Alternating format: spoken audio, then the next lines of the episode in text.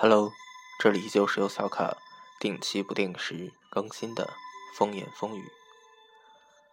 本期节目的话题是祭奠。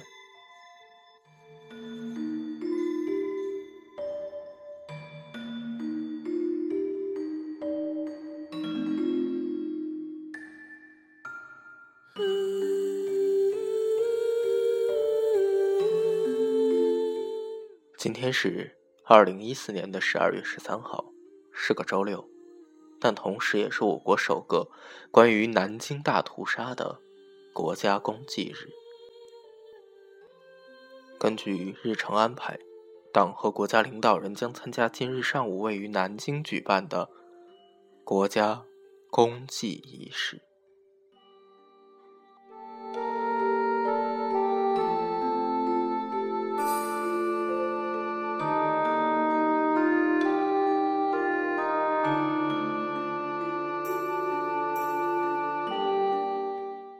本次公祭仪式的地点选在曾经是南京大屠杀遗址之一的万人坑。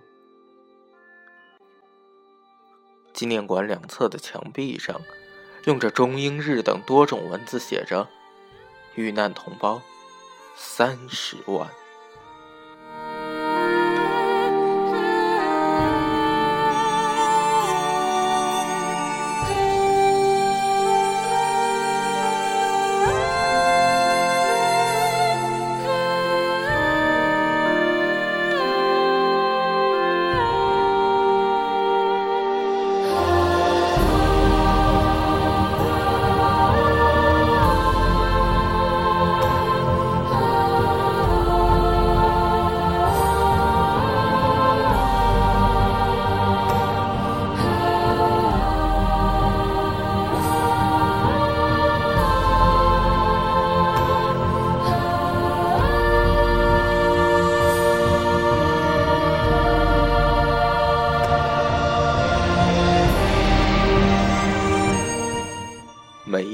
十二月十三号，都是一个悲痛的日子。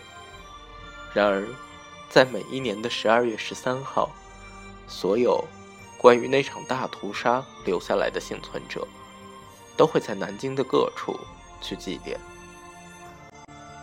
而今天出席现场、参加着国家公祭仪式的人员，都统一的佩戴着由和平鸽和花环共同组成的纪念徽章。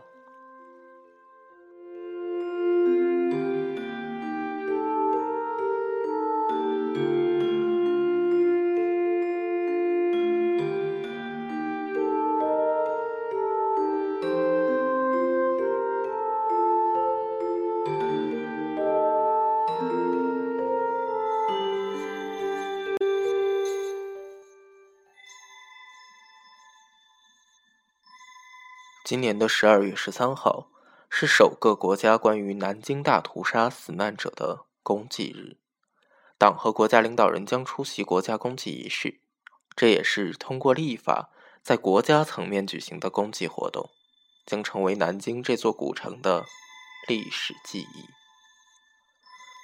南京大屠杀事件是侵华日军滔天罪行中最典型的，但南京不是全部。今年二月二十七号通过的法案中，将攻击对象明确为南京大屠杀死难者及所有在日本帝国主义侵华战争期间被杀戮的同胞。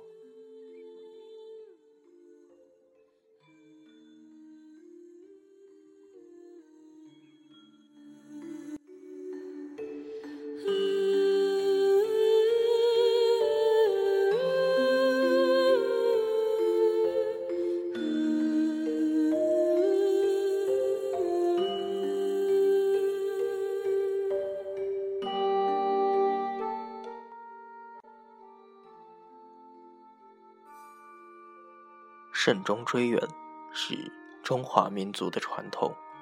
从今天起，每年的十二月十三号，在国家层面最庄严、最隆重的追忆逝者、缅怀英灵，同时也以立法的形式警示生者不忘历史，体现了国家意志，也顺应了人民的意愿。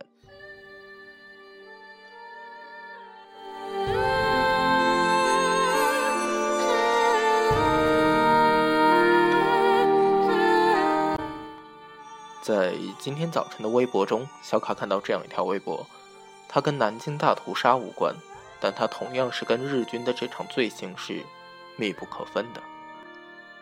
在这则微博讲述的故事中，主人公是一位老婆婆，她跟她的亡夫已经有七十九年没有见过了。她十四岁的时候便嫁给了丈夫，两年之后，丈夫便投身于抗日战场。自此之后再也没有见过。她一个人将孩子拉扯到大，没有再婚，一直孤独的寻找着丈夫。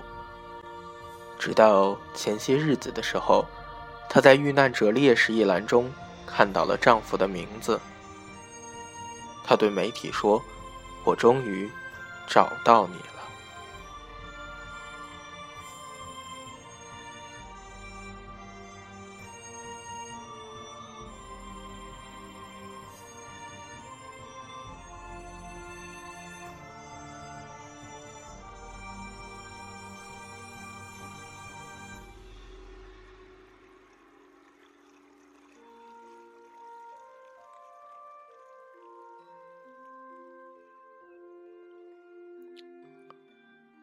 七十多年了，这份感情一直深埋在他心底。上个月，她在英烈谱上看到丈夫的名字，终于找到你，从此我们再也不分别。在微博中有这样一幅图，最让小卡感动，是这样写的：“致中重新烈士，七张淑英。”